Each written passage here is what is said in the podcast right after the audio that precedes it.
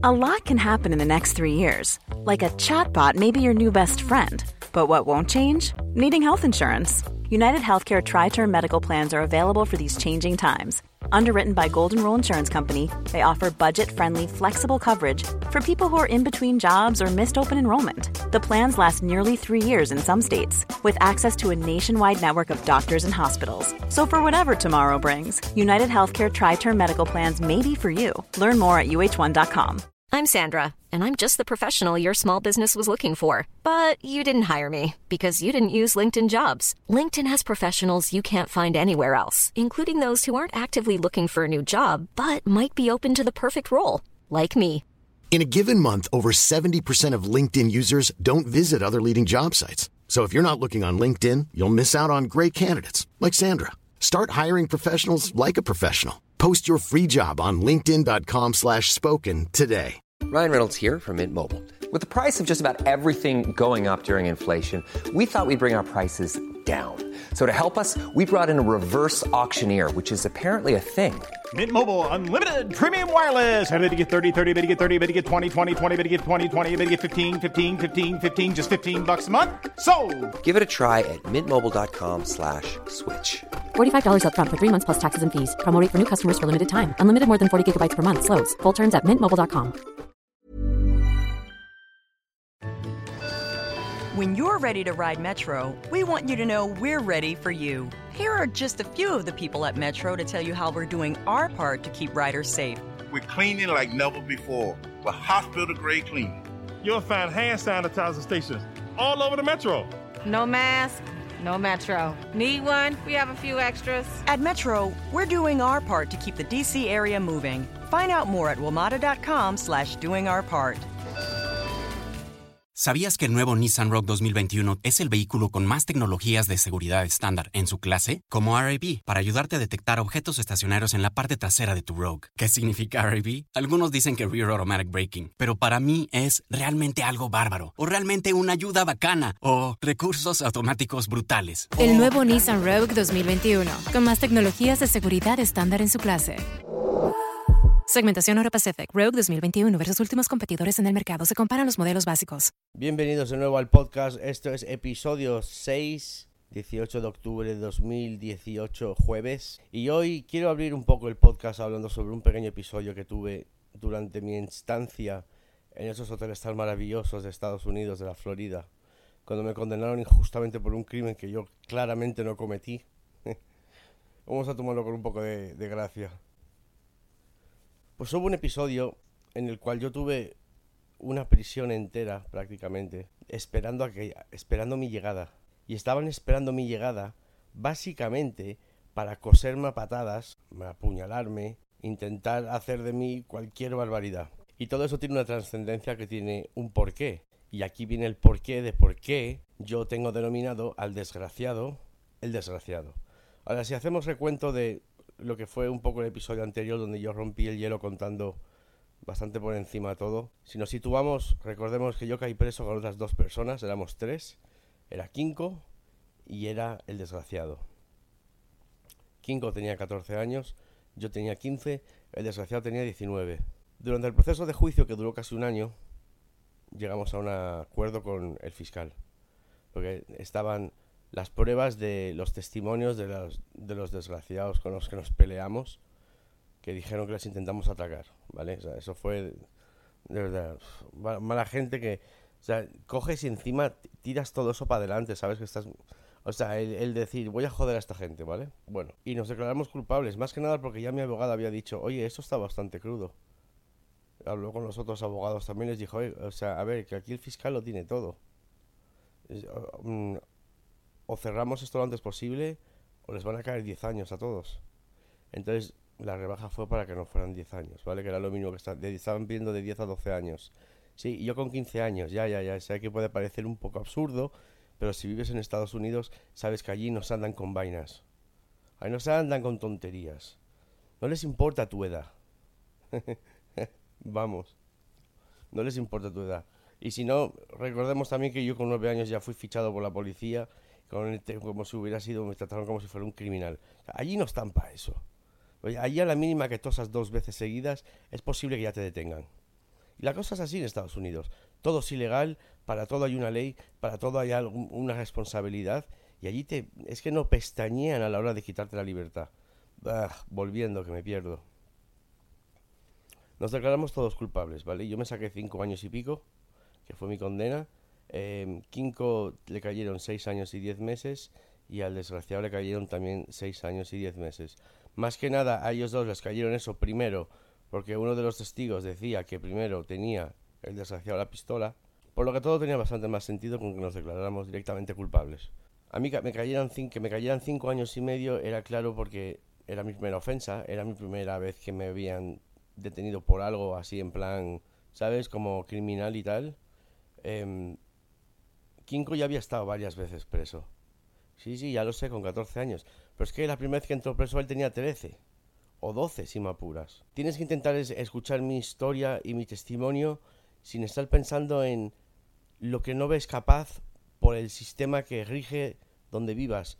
Si vives en Sudamérica, Centroamérica, allí tampoco se andan con vainas, ¿eh? Allí no se andan con tonterías. esos son países duros, ¿vale? O sea, en Estados Unidos también, las zonas latinas. son gente dura, la República Dominicana. O sea, hay, la gente, ahí, o sea, en España lo que ocurre es que todo es muy sorprendente, ¿vale? O sea, en España si tiene un niño de 16 años puede matar a alguien y como no es 18, pues se puede ir de rositas.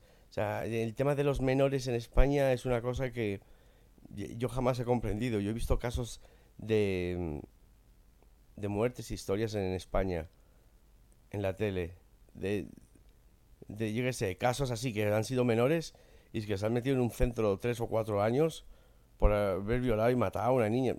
Bah, venga, me está. tú haces eso en Miami. Tú haces eso en Miami.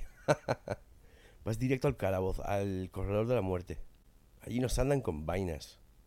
Cuando te caiga un juicio duro, te comes lo que te comas. Y volviendo al tema, nos declaramos todos culpables y yo, pues, dentro de las condenas, yo era el que menos récord tenía, criminal, claro, de policía y tal, y me cayó un año menos.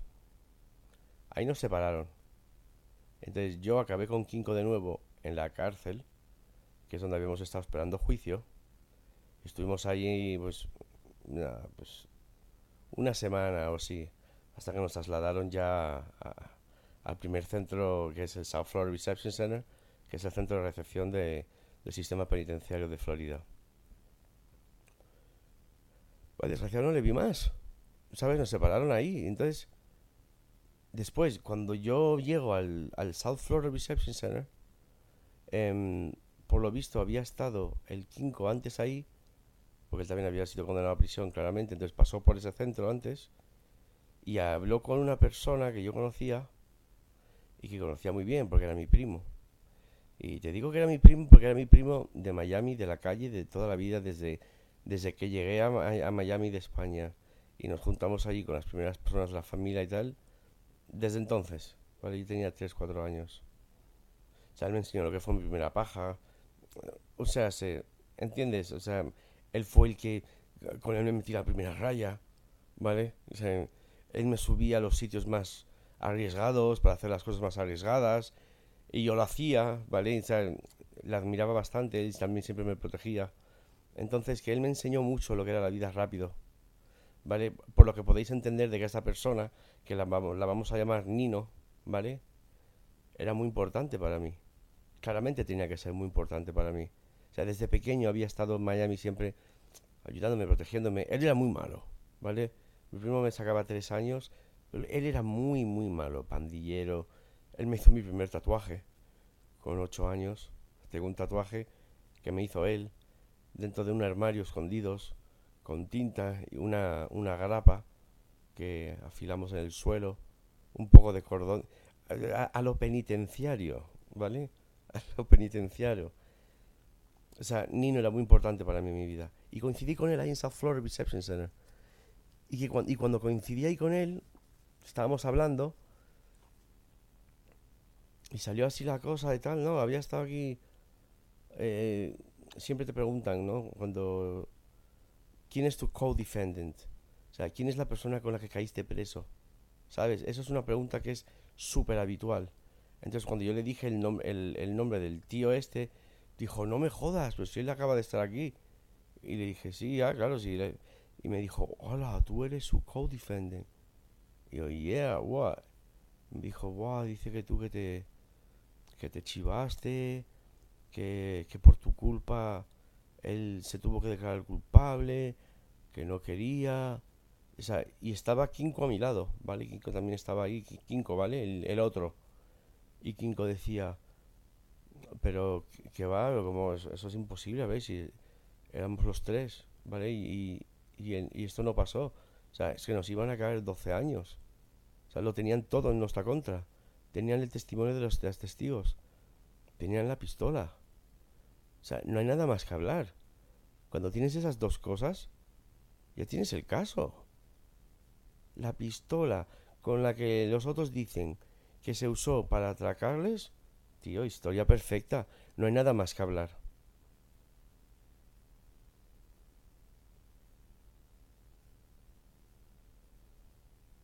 Y pues nada, él decía que había estado el desgraciado ahí y que, lo, habían trasladado a los dos días de llegar yo. Que nada, que él, que él se había hecho colega de él y tal. Pero que, que buf, que cuidado, que tal, que, que el tío ocecao en que si yo, que no sé qué, que si me había chivado de él, que si no sé qué, que si no sé cuánto. Entonces, a ver, tú en una prisión hay pocas cosas de las que te puedes ir de rositas si te acusan de, ¿vale? Los violadores, los pederastas lo tienen muy complicado, ¿vale? Em, los chivatos también, por lo menos en Estados Unidos, ¿vale? Por lo menos de esta manera. Entonces, em, el desgraciado ya había hecho algunos amigos también ya dentro de, de la cárcel, esperando el tiempo que estuvimos esperando, claro, ahí conoces gente, haces contactos, a ver, ya iremos explicando esa sociología de, cómo se, se, entiende la gente, pues es un mundo dentro de un mundo. O sea, tiene sus propias leyes, su propia cárcel, sus propios juicios. O sea, esto ya lo, ya lo explicaré en otro momento. Pero la cuestión es que, claro, a este le mandaron a la prisión a la que me iban a mandar a mí, que era más probablemente a las prisiones o sea, tú ya llegas y cuando llegas al centro penitenciario, al centro de recepción, estás ahí varias semanas mientras te hacen eh, análisis de la mente, a ver, em, ¿sabes? O sea, te hacen test psicológicos, em, te hacen pruebas físicas para saber de qué estás entrando en el sistema penitenciario em, y saber exactamente qué te pasa. Te miran la vista, mira, te miran todo, ¿vale? O sea, cuando llegas te quitan todo, todas sus pertenencias, que tienes pocas, pero te las quitan y te dan ya tus uniformes y te rapan la cabeza. O sea, la entrada en el sistema, claro, pues tiene unos días mientras se prepara uno para saber a qué prisión te van a mandar. O sea, no solo hay dos prisiones, hay muchísimas prisiones, solo en el estado de Florida. Ya no te hablo en Estados Unidos entero.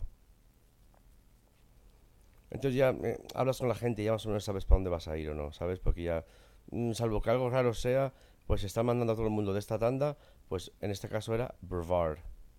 Brevard CI, Correctional Institution. Podéis buscarlo en Google si queréis. Brevard, B-R-E-V-A-R-D. Es una prisión que, que veréis la fachada es eh, de ladrillos rojos. Por lo que entre los presos la conocíamos como la prisión del infierno y, venga, tócate los cojones, ¿para dónde voy yo? Pues para la prisión del infierno. Y tío, que por lo visto el desgraciado, de dónde se sacaría, no sé, él convencidísimo del motivo que porque a mí me dieron un año menos de condena, era porque algo tuvo que haber dicho. Cuando estuvimos los tres en el juicio, juntos, ¿vale? El tipo hablaba poco inglés, pero de sobra para entender esto. Em, yo y Kiko también teníamos em, abogados privados, entre comillas, ¿no? ¿Sabes? De, pago. No, no caros, porque si hubiera tenido un abogado decente, no hubiera entrado en prisión para nada. Entonces, yo al final entré por un puñetazo y una frase, pero la cuestión es que estaba ahí ahora, con todo lo que se había montado, y este tío, el desgraciado, había propagado por ahí de que yo me había chivado de él y que él estaba en la prisión por mi culpa. ¿Vale? Y claro, Kinko y yo estábamos como, tío, ¿tú ves esto normal? Y Kinko no lo veía normal. Lo que pasa es que, claro, a Kinko lo mandaron para, para otra prisión que se llamaba Indian, Indian River. Y, y claro, a nosotros nos separaron. A Kinko un día lo recogieron y te, te llevan sin. Te llevan por la noche sin previo aviso.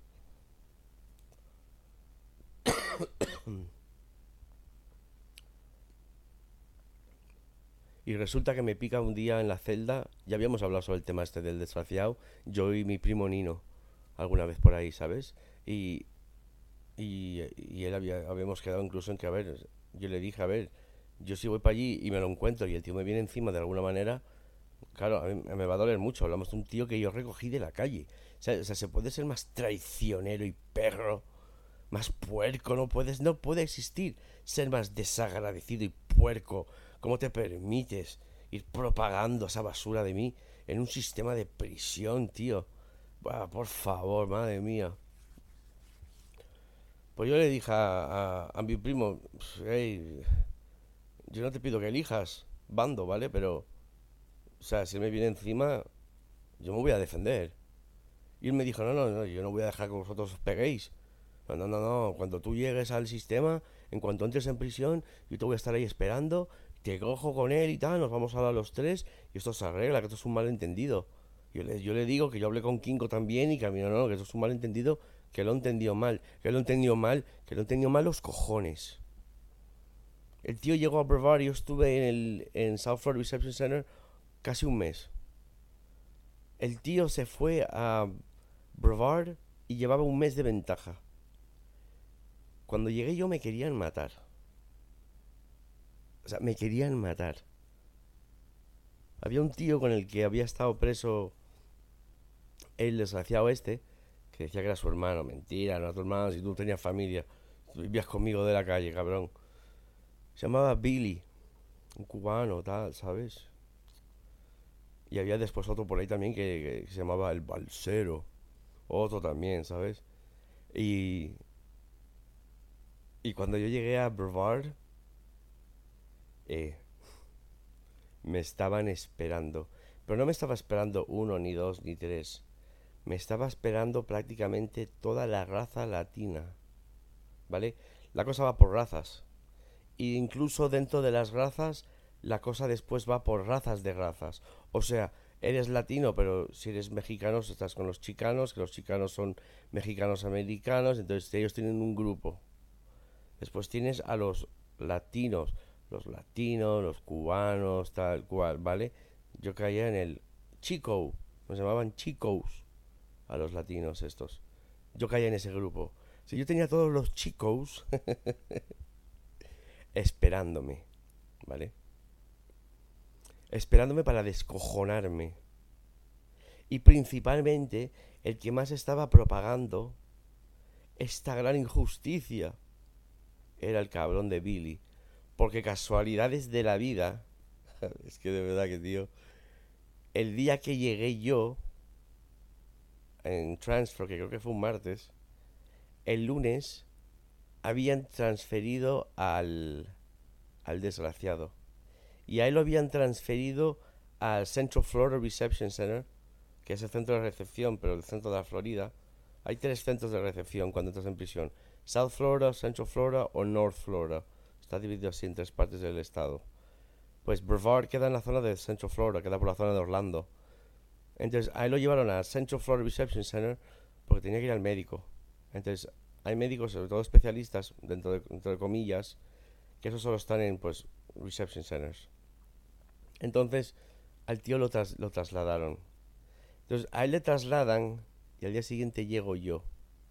Y hasta entonces, lo único que sabían de mí es que yo, es que yo era un hijo puta cabrón que había que me había chivado de mi pobre amigo, pobre, pobre, pobre desgraciado, ¿vale? Y que se estaba comiendo una condena por mi culpa.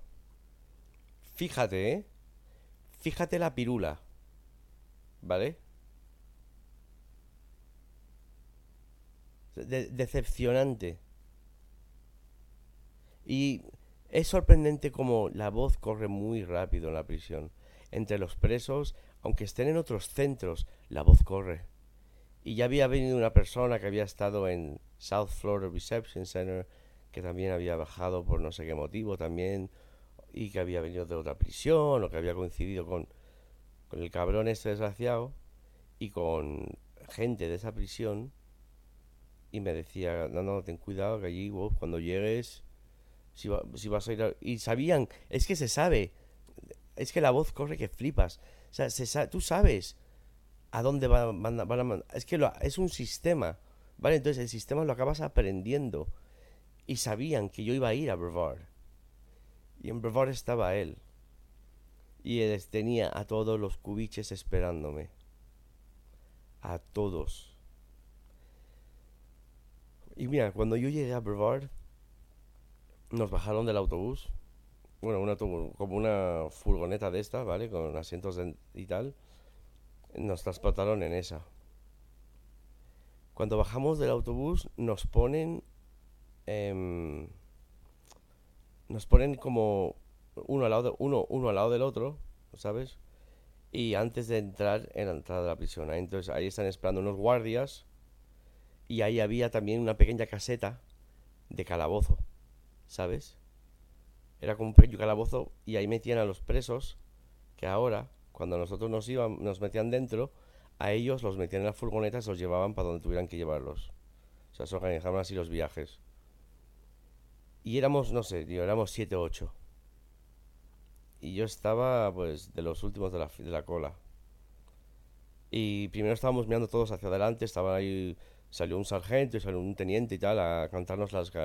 Aquí no quiero problema, no sé qué, no sé cuánto, no sé qué, como tal, cantándonos la 40, ¿vale? Esto es probar, no sé qué, bueno. Y dentro del calabocito ese, de la jaula que había ahí al lado de... Allí habían dos o tres latinos. Y empezaba a decir uno al otro, mira, mira, yo creo que es ese. Mira el nombre. Mira el nombre. Empezó, oye tú, sí tú, tú no eres el co-defendant de tal. ¡Ah, Dios! No me jodas, tío. No me jodas. Y yo no contesté, claramente. O sea, yo es que yo estaba congelado diciendo, ¿qué me estás contando, tío? O sea, no entendí.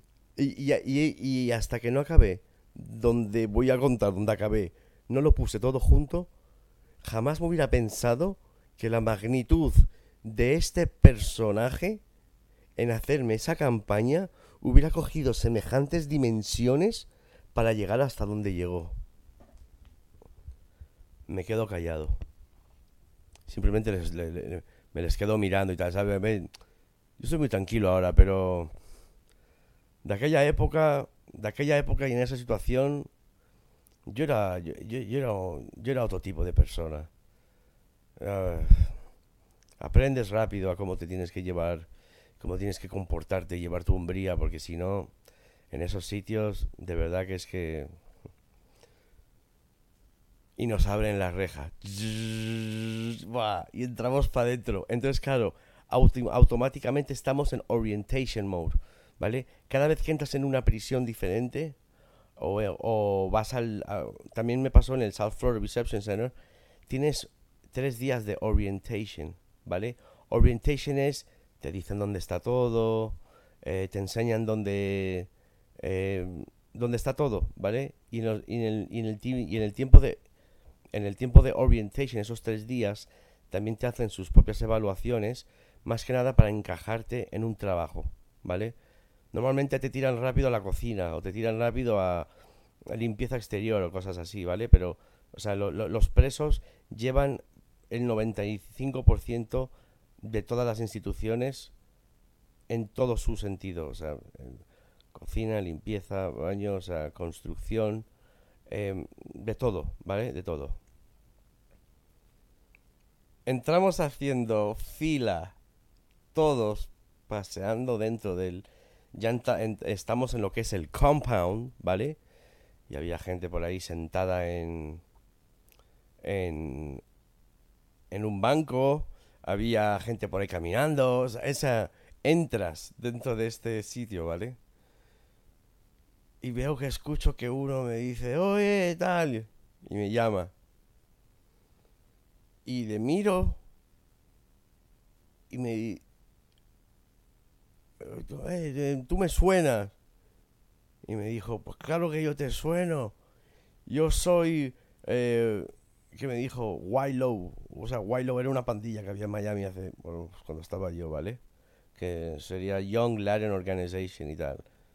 Yo soy Wilo tal, ¿vale? Dijo un nombre tal, ¿vale? Así tampoco... Da igual, eh, da igual, tío, ¿sabes? O sea, Eddie. Su nombre era Wilo Eddie. Y Wilo Eddie era un tío al que yo tenía terror en Miami. Era uno de esos pandilleros que te sacaban 3, 4 años, que tenían muy, muy, muy, muy, muy, muy mala fama, que habían estado presos continuamente, que se dedicaban a hacer todo lo más hardcore que había. Vale, pues yo tuve la mala suerte de que ese día tuvo un malentendido o un encontronazo conmigo y me quería reventar. El tío me quería, me quería reventar en Miami y nunca me vio. nunca. o sea, nunca me vio, pero eh, tócate los huevos, me lo encuentro ahí, ¿vale? Y y me saludó, me dijo algo, no sé qué fue lo que me dijo, como te están esperando. Y yo de verdad, yo ya empezaba a estar bastante ya tocado de la cabeza, intentando nueva prisión, nuevo todo, estar atento. Eh, empezó a, empiezo a creerme de que, o sea, ya los que me dijeron, los de la caseta de fuera, lo que ya dijeron, eso me hizo pensar, pero bueno, pero bueno, o sea, es imposible, ¿sabes? ¿En serio? A ver, y tú por ahí no puedes decir, no, no, yo no soy tal, yo soy Pepe. No, no, no, no, no, no. Tu uniforme tiene una etiqueta. y la etiqueta tiene tu apellido, ¿sabes? Y tu número de preso. ¿Vale? Y a mí me conocían por el apellido y el último número de preso, el último dígito. O sea, tú fichas a la gente por el último dígito y el número y el nombre de preso. Entonces ya sabían que era yo. O sea, el de la caseta tuvo ojos de, de águila y consiguió mirar a través de... con el reflejo del sol y las barras y todo y... dijo, no me jodas y me vio la puta etiqueta.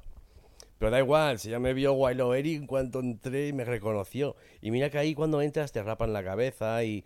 A ver, el, cambio puede ser drástico de la cárcel a la prisión. Ya te dan tu uniforme, ya no tienes tu personalidad, así que te... Em, bueno, en fin, que te, se te reconoce tampoco.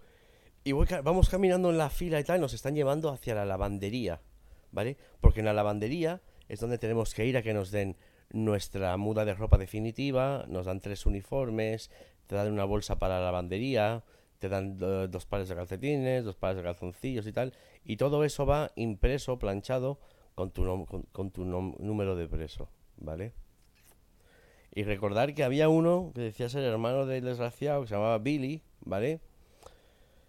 Y Billy también llevaba ahí una pila de tiempo, justo en esa prisión llevaba por lo menos unos meses, y por lo visto esa se había hecho colega del, del desgraciado durante la época de la cárcel, y en fin, que cuando llegué yo para allí, Billy tenía a la mayor parte de la gente en mi contra, porque juraba que era la voluntad del otro, que el otro estaba en tránsito.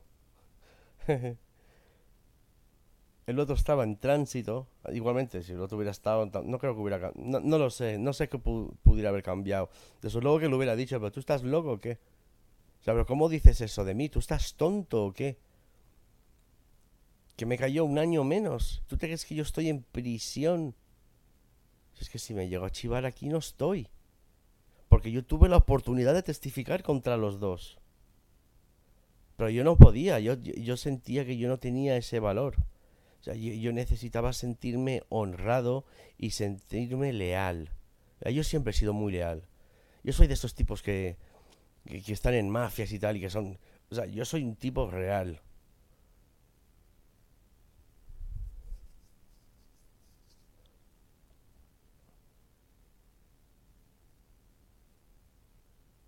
Y no testifiqué, no testifiqué contra de ellos. Y mira que lo pude haber hecho y me hubieran dado seis meses de libertad condicional.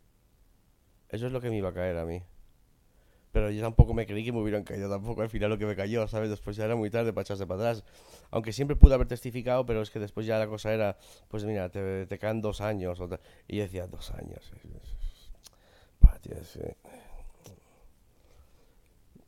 Yo pensé que la lealtad era más importante y eso es una lección que mucha gente que escuche esto tiene que aprender. Déjate de amigos, de colegas y de historias que... Déjate de eso. No vivimos en los tiempos esos ya. Son, esos son tiempos de la televisión. El cuento de la familia Brady. Déjate de eso. Déjate de eso porque...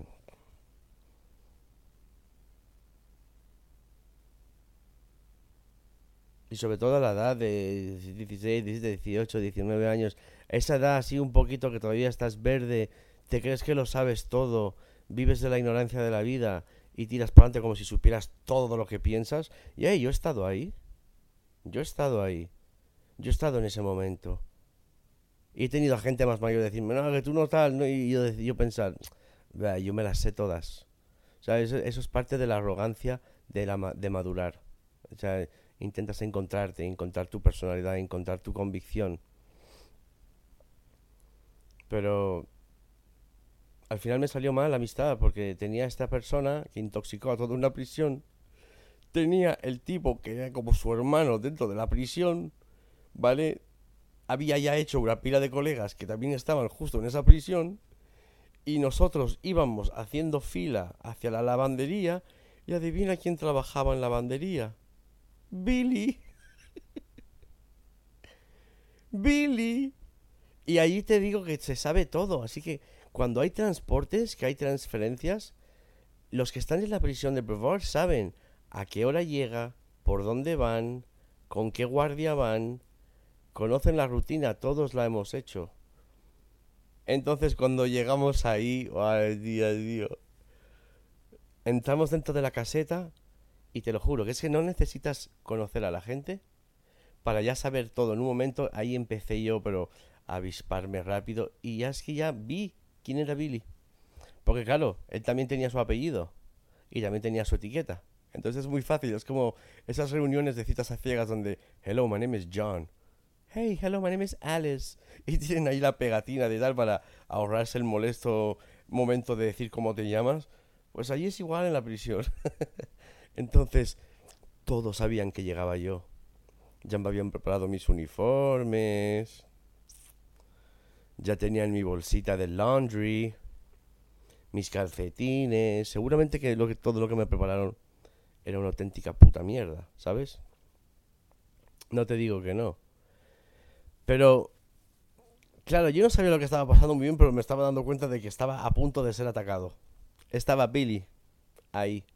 Habían dos o tres más que también eran colegas de él, también en Laundry. Estaban fuera de la, de la lavandería. No sé, tío. Habían por lo menos como 10 o 12, ¿vale? Y de esto que te das cuenta de que todos están pendientes de ti. Todos te están mirando, todos están... Todo está calentito, calentito. Y en ese momento te sientes el hombre más odiado de la prisión. Y para los cojones de Mahoma, los dos guardias que estaban con nosotros haciendo la ruta, se van. Se van. y me dejan a mí ahí en el medio. Dios. Entonces vino uno que se acercó vino uno que se acercó y tal, que yo lo conocía, se llamábamos Solo, tiene un tatuaje de una cruz en, entre las cejas. Em, y yo ya conocía Solo, Solo me conocía ya de South Florida Reception Center, también conocía a mi primo y tal, y, mi primo estaba ahí. Yo dije, hey, Solo.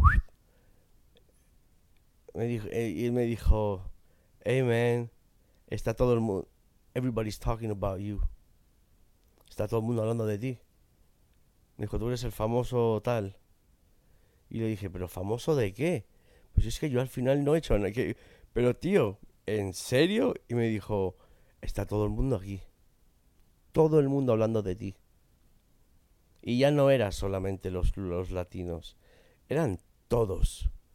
Los blancos, los negros, los latinos, los chicanos. Todos querían ver cómo se iba a desenvolver todo esto, ¿vale? Y yo le dije, oye, solo, porque él ahí me estaba dando el último gramo de voto de confianza, ¿vale? Yo lo notaba en la conversación que tuvimos ahí. Estamos ahí haciendo fila. Tenía al otro lado ahí todos los cubanos mirando. Digo, madre de Dios bendita, tío. Le digo, es solo. Em, vete y dile a mi primo que venga corriendo aquí para hablar conmigo, ¿sabes? A ver si podemos... Y solo fue, y se piró. Y se fue a buscar a mi primo, a donde estaría trabajando, para decirle, oye, que está ahí tal, tu primo, no sé qué, no sé cuánto. Y él dirá, él ya también sabía lo que me esperaba.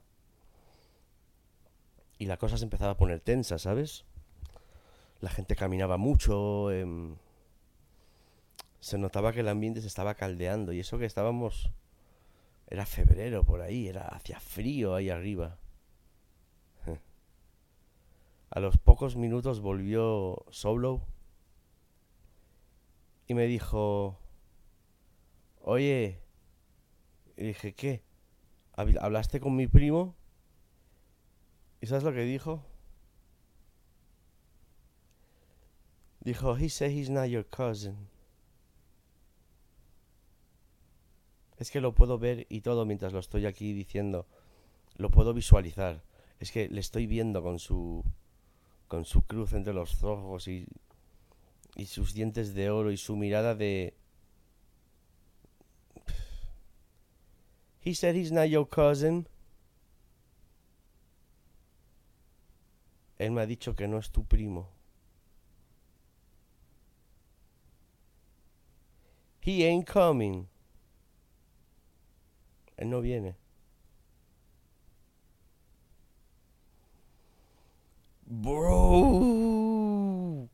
Todo el mundo se me cayó encima. Si podíamos hablar de la reputa injusticia y la impotencia que me creaba al llevar encima, el saber que me estaban condenado por algo que yo no hice, el haberme declarado culpable para que no me cayeran encima el doble de años. Por la complicación en la que me metió el tío este, desgraciado este. Porque esa noche fue toda culpa suya, todo. Fue toda culpa suya.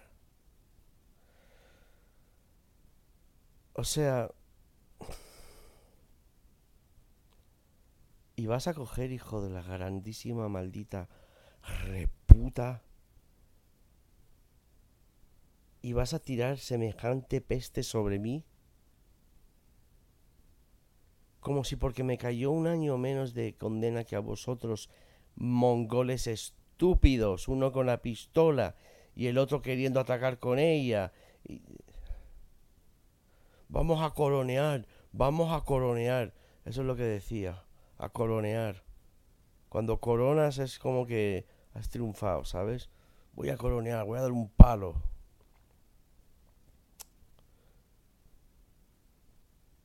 Y me veo solo, prácticamente rodeado de cubiches.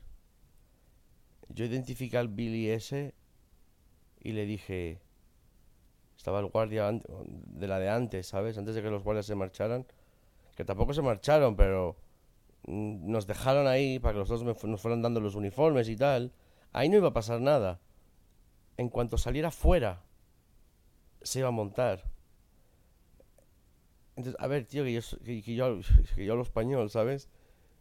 Que hablaban y, ¿sabes? No sé, querían que lo supiera o algo, pero... Nada, que me iban a reventar, básicamente, ¿sabes? Entonces yo, claro, yo le dije a Billy, oye, oye, tú y yo tenemos que hablar, ¿sabes? O sea, yo quería explicarme, yo quería aclarar, vamos a ver, que esto es un malentendido, vamos a hablar esto, que, que por lo que por lo que pude entender, estaba Billy incitando más a todo que otra cosa. te digo una cosa, yo a Billy lo hubiera reventado, ¿eh? Ay, yo lo hubiera cosido a puñetazos. Uh, yo lo hubiera cosido a puñetazos. Eso no hubiera tenido nunca nada contra mí. Para nada, ¿sabes? Pero claro, que no era Billy, ¿sabes? Que allí la cosa no te viene uno. Ahí, te vienen unos cuantos. Y yo tenía unos cuantos esperándome. Y cuando le dije, hice el gesto ese de... Tenemos que hablar, ¿sabes? Coge descarado, se pone a reírse. Y, se pone, y, justo llegaron dos más. Dos latinos más y se metieron dentro y... ¿Qué? ¿Es ese tal? Y... Sí, sí, es ese. Dice que... Dice que quiere hablar. Ja, ja, ja, ja, ja, ja, ja, ja. Ah, los piñazos que te van a caer, no sé qué. Son una descarada. Buah, tío. Flipas. Flipas. Entraron otros dos. Otro que conocía de la calle, que se llamaba Oreo. a este le conocía de la calle, ¿vale? Y con este ya había estado preso en la cárcel también. Mira, mira, mira, es ese, es ese. Es ese. Todos me conocían, tío. Todos me conocían. Fue una sensación de... Dios. Sí, sí. Sí, sí, sí. Yo me río ahora, ¿viste? Pero... Yo me río ahora, pero... Cómete el momento, ¿eh? Cómete el momento. Fue una media hora desde el proceso en el que ya empezaron los de la caseta a hacerme gestos y tal, y el recorrido de verme al Wild Ed y decirme, eh, tú, te están... Buah, después habían otros dos sentados en un banco también, eh, mira, mira, mira, mira. Es él, es él. Buah, Dios, Dios. Aquí yo tenía dos opciones, ¿vale? Visto el percal. Uno, podía callarme como una perra y esperar a que o en cualquier momento saltaran las chispas y empezaran todos a caerme arriba y en nada, te empiezan a pegar 15, 20 segundos en lo que otros distan a los guardias y que te estén metiendo 4 o 5 tíos puñetazos en la cabeza y en la cara durante 20 segundos eh, y, patadas y tal, no te creas tú que te vas a quedar muy fino, ¿eh? O sea, es complicado, ¿vale? Es complicado. ¿eh? Cuando, cuando las avalanchas vienen así, es complicado, ¿vale? En cualquier momento podía venirme la avalancha. Vale, de hecho la gente ese se iban posicionando. Entonces yo me iba moviendo entre los otros que estaban... Porque es que yo ya estaba viendo que se estaba formando la avalancha, tío. Entonces yo me fui acercando un poco más hacia la puerta, ¿vale? Porque cuanto más dentro esté dentro... O sea, es que me apuñala, ahí me cosen, y ahí después nadie sabe nada, ¿eh? Y salen todos de la caseta de la lavandería y cuando me encuentra el guardia, no van a meter a todos presos, ¿eh? En el calabozo ni meter a todos condenados. No, no. Es complicado, ¿vale? Y, y estaba viéndolo venir.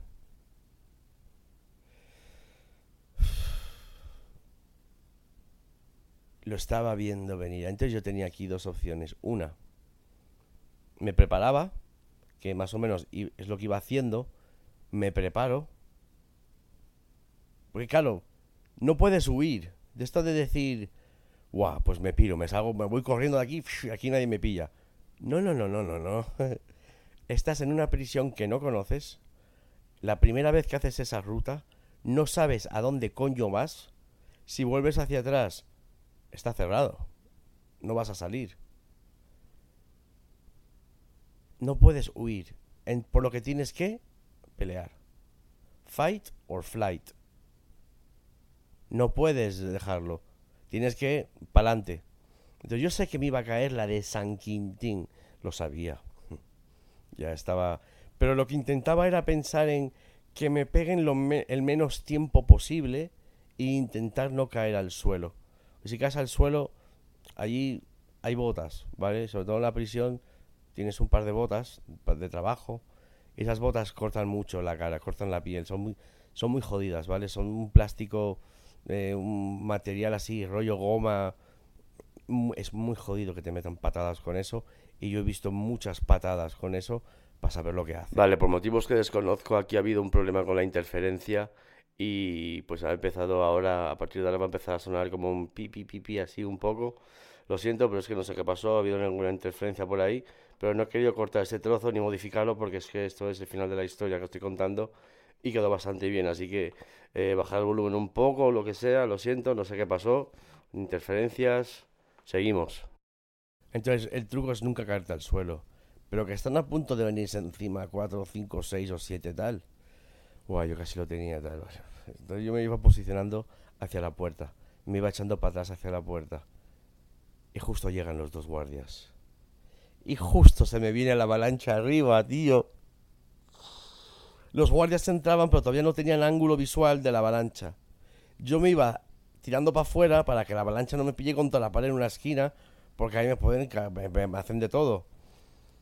Y justo cuando se decidieron a tirarse, venían los guardias por el otro lado y fueron cuestión de nada, 5 o 6 segundos en pa pa pa pa pa, pero claro, el, que, el primero que vieron los guardias pegar fue a mí.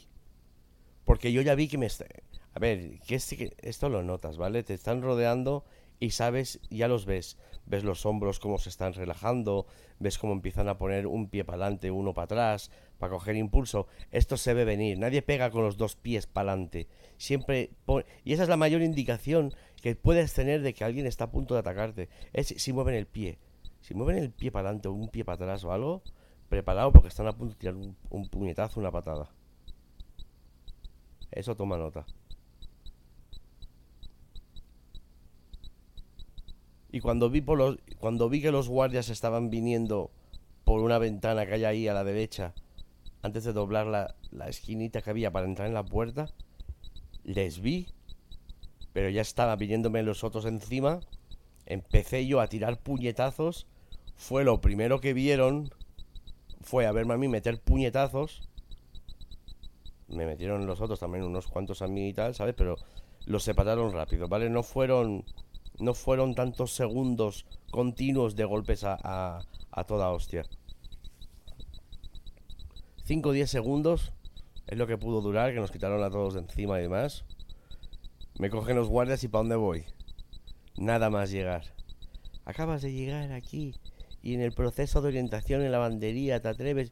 Y yo intenté explicarme, mira, no, esto no es así. O aquí esta persona, tal y cual, ¿sabes? Ha estado diciendo, y yo, yo lo entendí, ha estado diciendo que iban a asaltarme y demás, tal. Bumba, pues me encierran en el calabozo. Me meten en el calabozo, o sea, estuve en esa prisión, no sé, 35 minutos duré y directo para el calabozo. Y estuve en el calabozo eh, unos 45 días. Incluso dentro del calabozo había un latino que se dedica, que a ver, los calabozos los llevan los, los presos. Entonces son los que se encargan de hacer la limpieza y de, y de repartir la comida. Uno de ellos era latino. Uno de ellos era latino cubano, al que también le habían comido la olla porque es que yo no entiendo cómo pudo haber sido tan famoso tan rápido en una prisión, pero bueno, la voz, bueno, es que hablaban de mí, venían los sargentos a mirarme. A ver, ¿quién es este tío del que está todo el mundo hablando? Que le iban a, que le iban a reventar. Y cuando empezó todo a saltar por las pies, justo llegaron los guardias. A ver, yo no voy a dejar que me peguen, ¿eh? Y si yo veo que están a punto, a un milisegundo de pegarme, yo voy a pegar antes. Lo que no voy a hacer es dejar la oportunidad. Y menos en esos tiempos. En esos tiempos yo estaba muy, muy trastocado. Yo no era yo, en aquellos momentos yo era un monstruo. Pero era un monstruo tonto. ¿Vale? Porque si ellos se lo hubieran montado mejor, se tendrían que haber callado la puta boca. Y hacerme creer que todo, estaba ok. Todo está ok. Todo está ok. No hay problema. Pero no, nada más llegar tengo avisos continuos de banderas rojas de que me va a caer la del pulpo. Si hubieran sido más listos, me hubieran enganchado después de orientación, de tal, me hubieran cogido en el primer trabajo, me hubieran metido en la cocina, cualquier historia. Pero me hubieran podido enganchar como Dios manda. Pero fueron tan absurdos que yo lo que no hice fue desaprovechar todas las señales. Aunque te digo una cosa, ¿eh? En la lavandería ya me iba a caer. Ya me iba a caer. Pero entonces tantas ganas de engancharme no tendría. Si quieres que todo sea tan rápido, si sabes que los guardias van a venir en cualquier momento, que están por ahí, me voy para el calabozo. Y me encierran en el calabozo cosa de 40 45 días. Y tengo ahí un puto cubano. Eh, y con todos los respetos de los cubanos, sé que mi madre, mi madre era cubana, ¿vale? Y yo he estado en Cuba y yo me quedé en la pequeña Habana. A ver, eh, cuidado, ¿vale? No empecemos. Y el tío este diciéndome a través de la... No, porque tú, yo me enteré de que tú, no sé qué. Y yo, lo vamos a ver, que yo tengo porque... No, porque tú pegaste a mi primo. Uno de ellos también era primo de él, del, al, primero que yo le pegué en la lavandería. Ah, venga, hombre, venga a tomar por culo ya con el invento, tío. ¿En serio? ¿Sabes? Es que yo me cansé. ¿En serio? O sea, ¿me estoy comiendo todo esto en serio? El tío me dio un cigarro y tal, ¿sabes? Pues a saber Dios si me escupía en la comida, yo qué sé, ¿sabes? Yo sé que de repente un día me vinieron y me sacaron de ahí. Y me trasladaron. Después de mes y medio.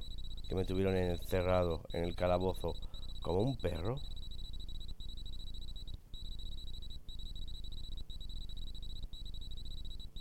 Y, el calabozo del sistema de prisiones es AC o DC, ¿vale? AC es cuando te acaban de... Es como la prisión, como prisión preventiva, ¿vale? Has tenido un problema, entonces te meten ahí hasta que tengas que ir a juicio.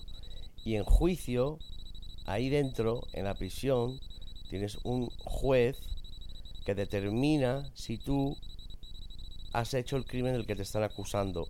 O sea, se, pues una, una alerta dentro de eh, la lavandería, ¿vale? Agresión, pegando, tal cual.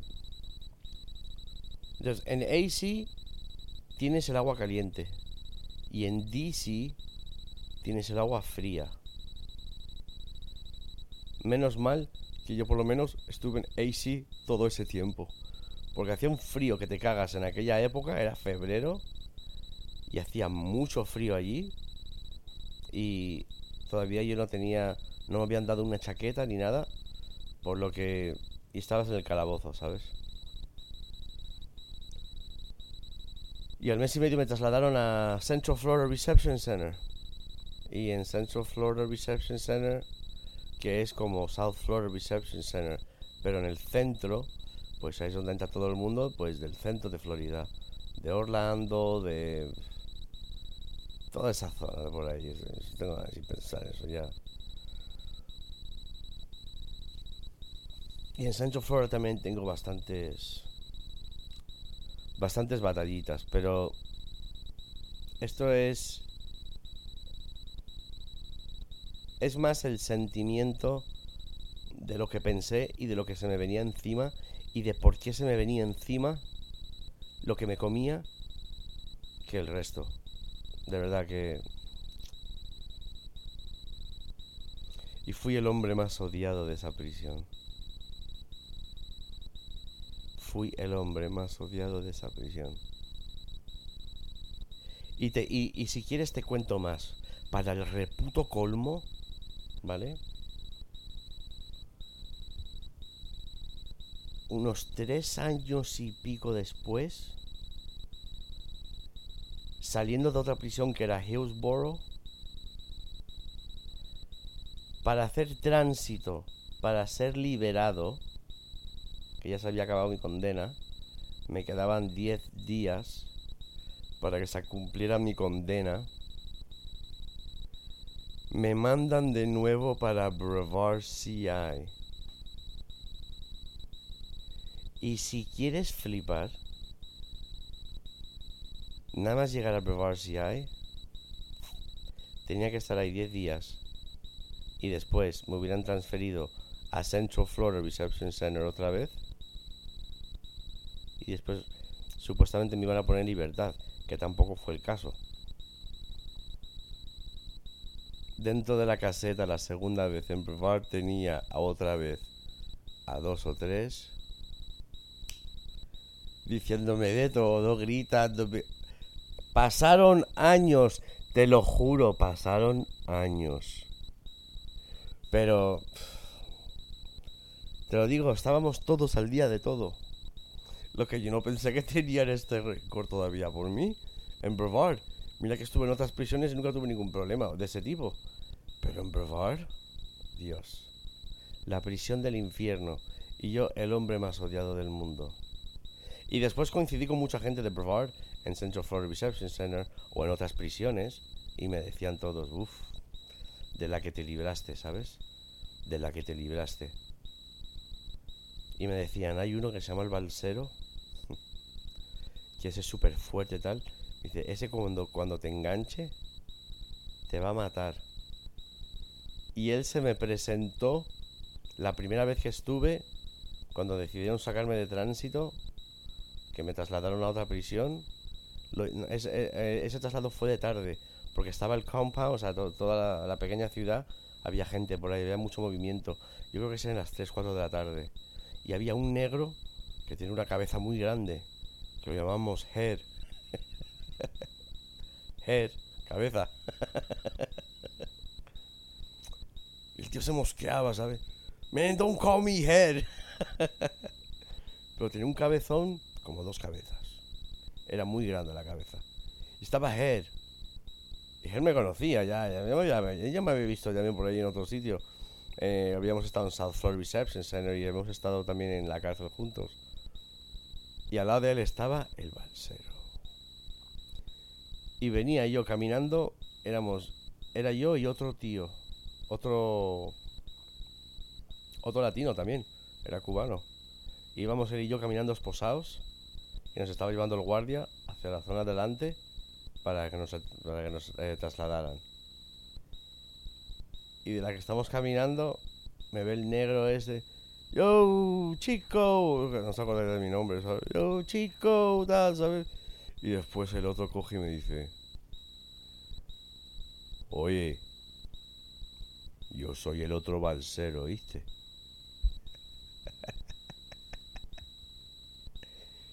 Hijo de puta, qué grande era. era más grande que las dos cabezas de él. Dios. Porque claro, el desgraciado se hacía llamar el balsero, ¿vale? Entonces, yo soy el otro balsero, ¿viste? ¿Sabes? tu puta madre, tío. Eh, clínicamente me hubiera reventado, ¿eh? Clínicamente. Pero te digo una cosa. Porque yo iba esposado con las manos atrás y esposado de pies. Que si no me le tiro al cuello. Le voy arriba. Si no hubiera ido esposado. Porque cuando me dijo yo soy el otro balsero, ¿viste? Me entraron unos demonios, unos infiernos por dentro de... O sea, llevo encerrado en el calabozo, en una, en una, en una celda del tamaño de tu baño. 45 días. De esos 45 días, incluso tuve que compartir celda con otros dos pavos, ¿vale? Uno que era un blanquito, que, que era blanco, blanco, blanco y pelirrojo, que estuvo ahí unos días, y después con otro, que era un pandillero tal, que también estuve con él también una semana, semana y media. O sea, lo que es encerrarte con un tío que no conoces de nada en el calabozo sin salir. Solo sales para ducharte el, martes y el viernes. Encerrado ahí todo el día. Sin salir. Con un tío que no conoces de nada. ¿Tú sabes el esfuerzo mental y el sacrificio que tienes que emplear para poner de tu parte y llevarte bien, intentar respetar cada uno su espacio y todas estas leyes invisibles que se acaban formando. ¿Sabes lo que es comerse esa mierda? Y salgo yo de ahí, me vas a venir tú con el, con el, continuamente con el sermón de la tontería de identificándome como otro latino más que viene por ti. Mira, con todo lo grande que le hubiera metido una piña en toda la boca. Y aparte también tenía el guardia cerca. Así que en un momento dado le meto tres o cuatro puñetazos y era el guardia, nos separan. ¿Qué vais a hacer? ¿Meterme otra vez en el calabozo? Va a tomar por el culo, tío. Ah, pues me voy a dar por el calabozo. Me hubiera metido 30 días más de calabozo. Pero a ver, si me están trasladando, ya me iban a trasladar. No van a decir, no, no, espera, que le vamos a dejar 30 días en el calabozo. No, no, no, me hubiera ido, me hubiera ido de rositas. Y si lo hubiera tenido más a tiro, porque el tío estaba bastante, un poco, un poco apartado. Si lo llego a tener más a tiro, le meto un cabezazo en toda la nariz. Pero, ¿sabes? De esa manera. Falta respeto. El hombre más odiado de Brevard. Ah, yo. El psiquiatra me dice. Tu, tu vida. Tu vida es como. Es como una película. Pues sí, parece que hay bastantes épocas de mi vida que pueden parecer de película.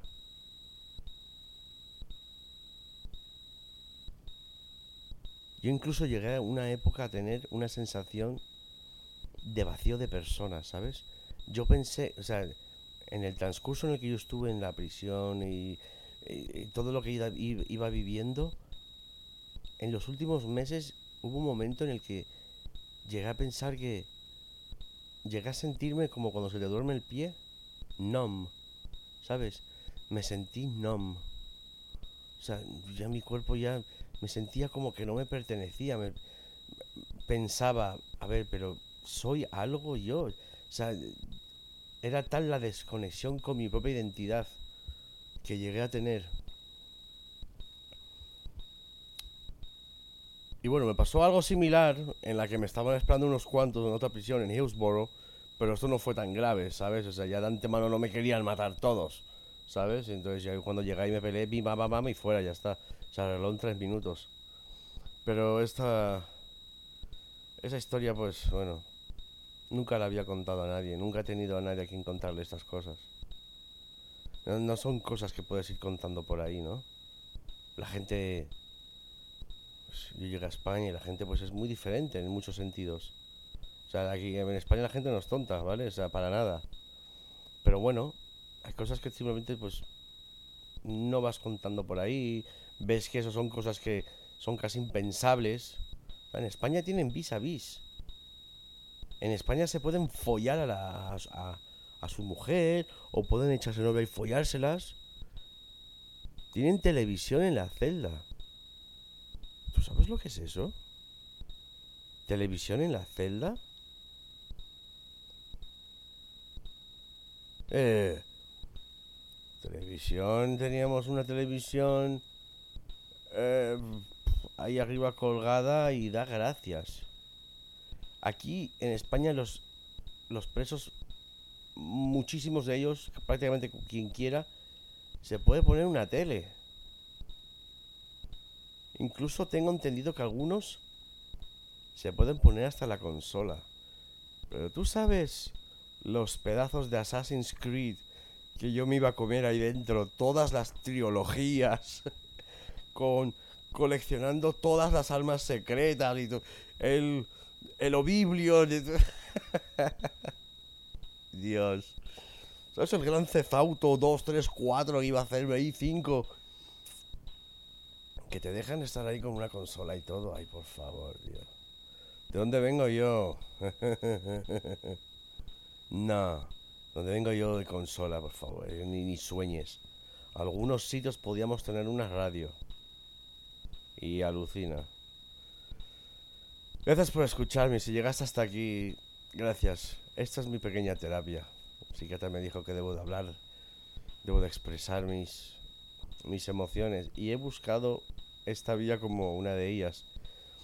Me gustaría, pues aparte de entretenerte con esta historia, pues también que aprendas, ¿sabes? Ten cuidado. Eso las amigos, amigos, amistades, amistades.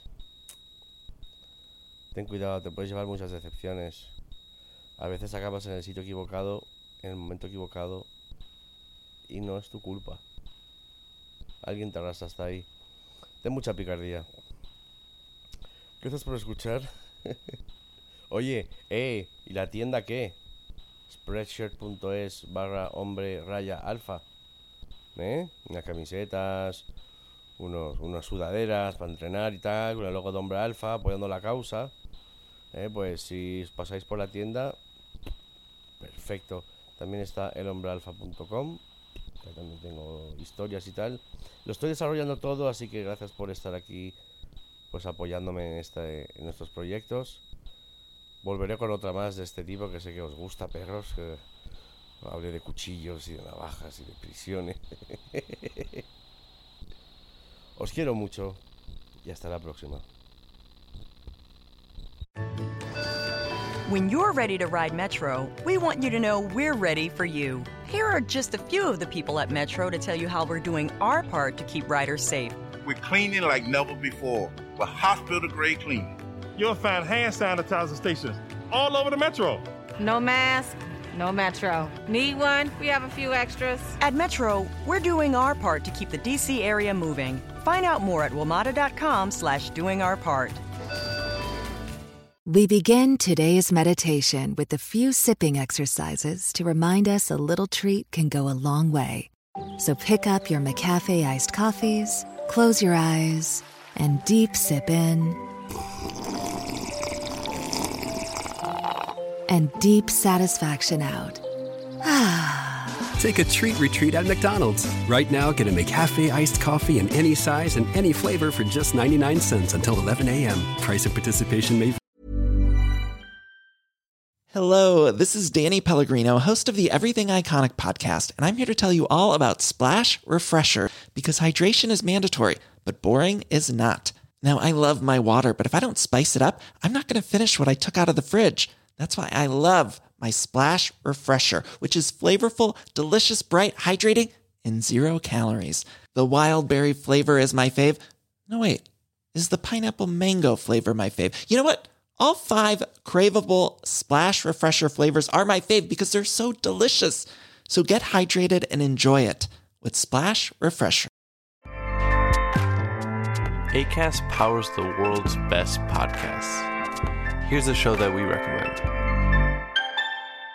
The Real Housewives is a guilty pleasure for most, but if you're looking to not feel guilty about that pleasure, tune in to Everything Iconic with me, Danny Pellegrino, where I break down all the messy moments and behind the scenes antics of Bravo's popular franchise. And on Everything Iconic, I also interview celebrity guests like Kelly Ripa, Kiki Palmer, Drew Barrymore, Cameron Diaz, and more about their guilty pleasures, their past work, and so much more. So if you're pop culture obsessed and find yourself watching way too much reality TV like me, tune in to Everything Iconic with Danny Pellegrino wherever you listen to podcasts. ACAST helps creators launch, grow, and monetize their podcasts everywhere. ACAST.com.